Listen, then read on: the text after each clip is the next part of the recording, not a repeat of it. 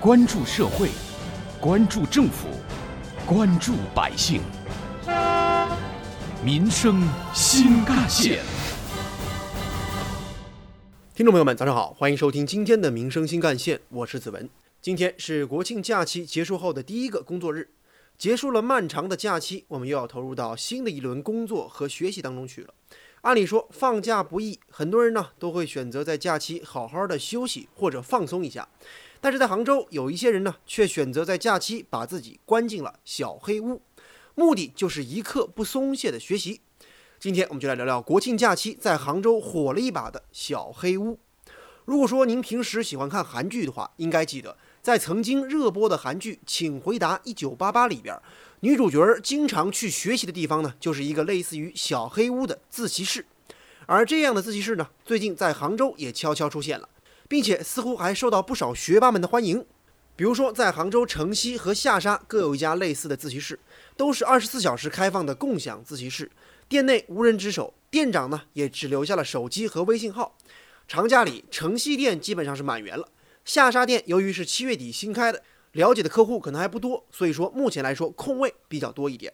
那么去共享自习室的都是什么样的人呢？本台记者做了一个实地采访。昨天上午十点左右，记者来到下沙店，这里的共享自习室位于一栋商业写字楼的二十一楼，门口有一个灯箱广告，上面呢有店长的二维码，还有电话联系方式。通过微信添加好友之后呢，店长可以远程的开门。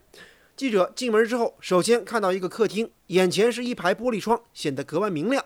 一角还有自助茶水台，上面有绿茶、花茶等等可供选择。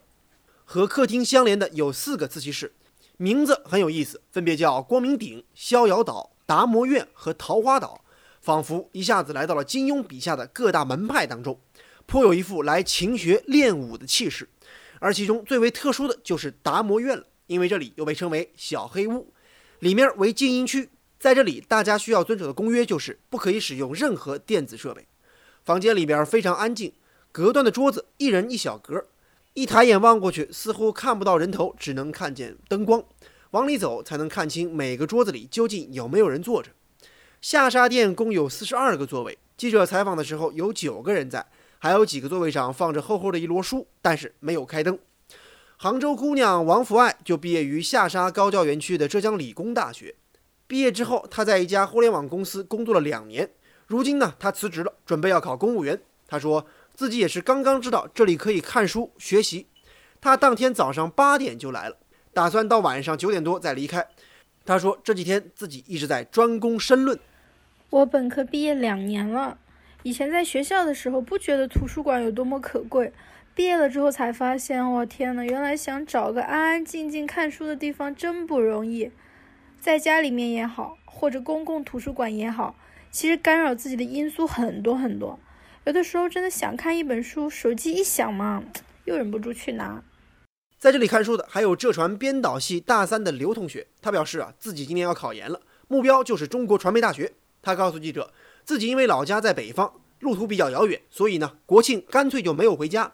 每天早上八点到自习室里来学习，到中午十一点去学校吃个中饭，顺便呢让自己活动一下身体，然后下午晚上继续学习。他说，如果在寝室里看书学习的话，容易分散自己注意力的东西实在是太多了，很难专注。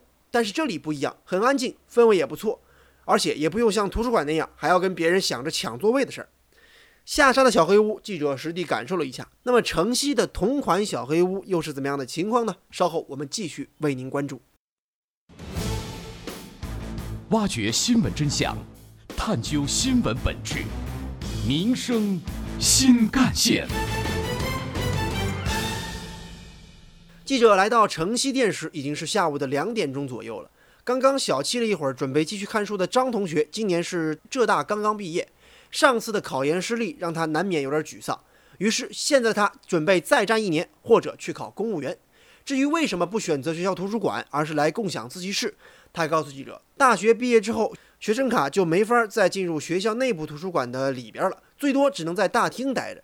而且呢，自己感觉小黑屋的学习氛围呢，往往比图书馆更好、更安静。国庆期间，他每天八点半来这边学习到晚上十点左右，三餐基本都在附近的小餐馆解决。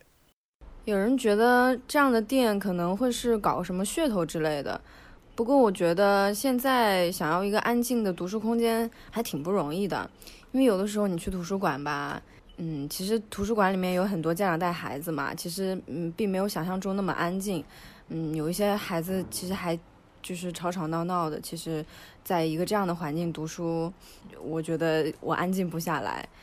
城市节奏越来越快嘛，有的时候想要找个安静的环境，我觉得有的时候付点钱才行。选择在这里给自己一个安静空间的，还有杭州市民张先生。他说呢，十月二十号他就要迎来自己的注册会计师考试了，时间已经很紧了。他是通过网上找到这个地方的，因为呢自己家有小孩比较吵闹，所以呢就选择在这里一个人进修。学习氛围，他认为还是很不错的。早上九点的时候，人已经有不少了；晚上十点回去了，人还是有不少。城西店总共只有二十五个座位，比下沙要少一半。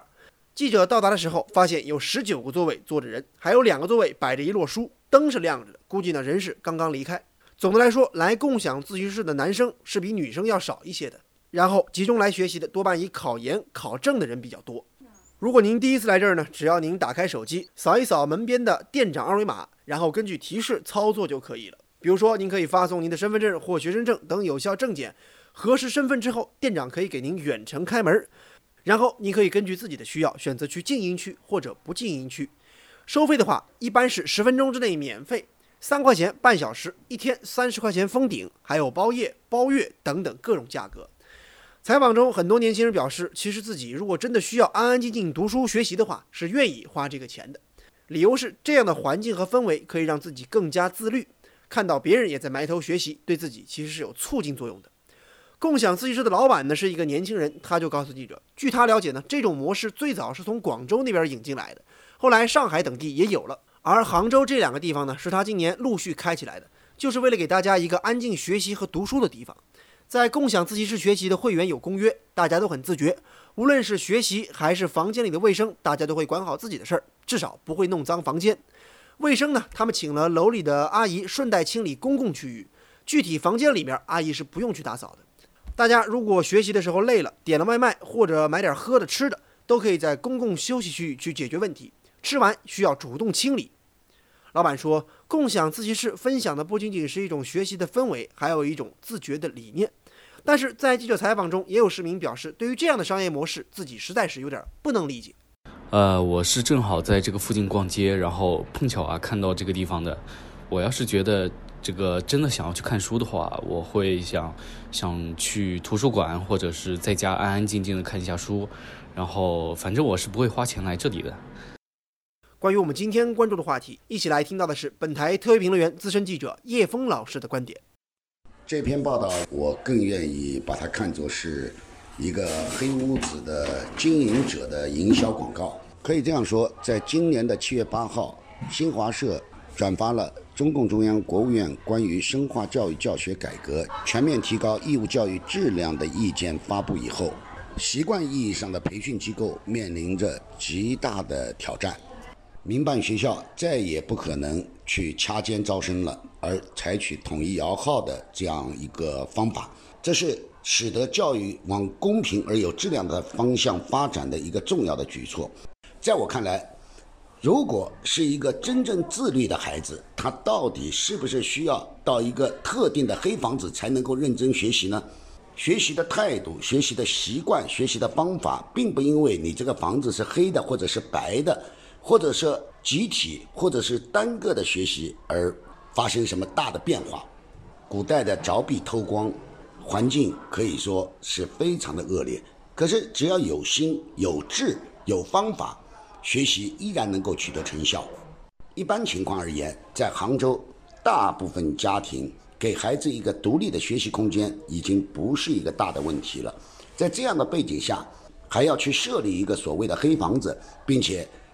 声称还有大量的孩子等待着进入这样的黑房子，实在让人有点想不通，也不符合基本的常识与逻辑。毫无疑问，学习绝不是靠黑房子关出来的。从学习的环境来讲，如果只有一个黑房子才能够让他学得进的话，那我想这个孩子今后他的学习环境会更复杂。他怎么样处处时时都保持这样一个黑房子的自然环境呢？这显然也是不科学的。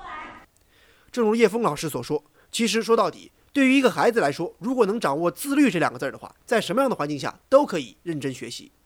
自律这个词儿其实最早出现在《左传·哀公十六年》当中，指没有人在现场监督的情况下，通过自己要求自己，变被动为主动，自觉地遵循法度，拿它来约束自己的一言一行。现如今，或许你还是喜欢在闲暇时光刷抖音、玩游戏，但是要知道，这些快乐只能给你一次次短暂的享受。当你放下手机，离开电脑屏幕，烦恼是丝毫未减，而你对自己肆无忌惮的放纵得来的只是短暂的自由。现实从来就不会对放纵的人展示温柔的一面，只有自律才能带来一次又一次的安全感和踏实感。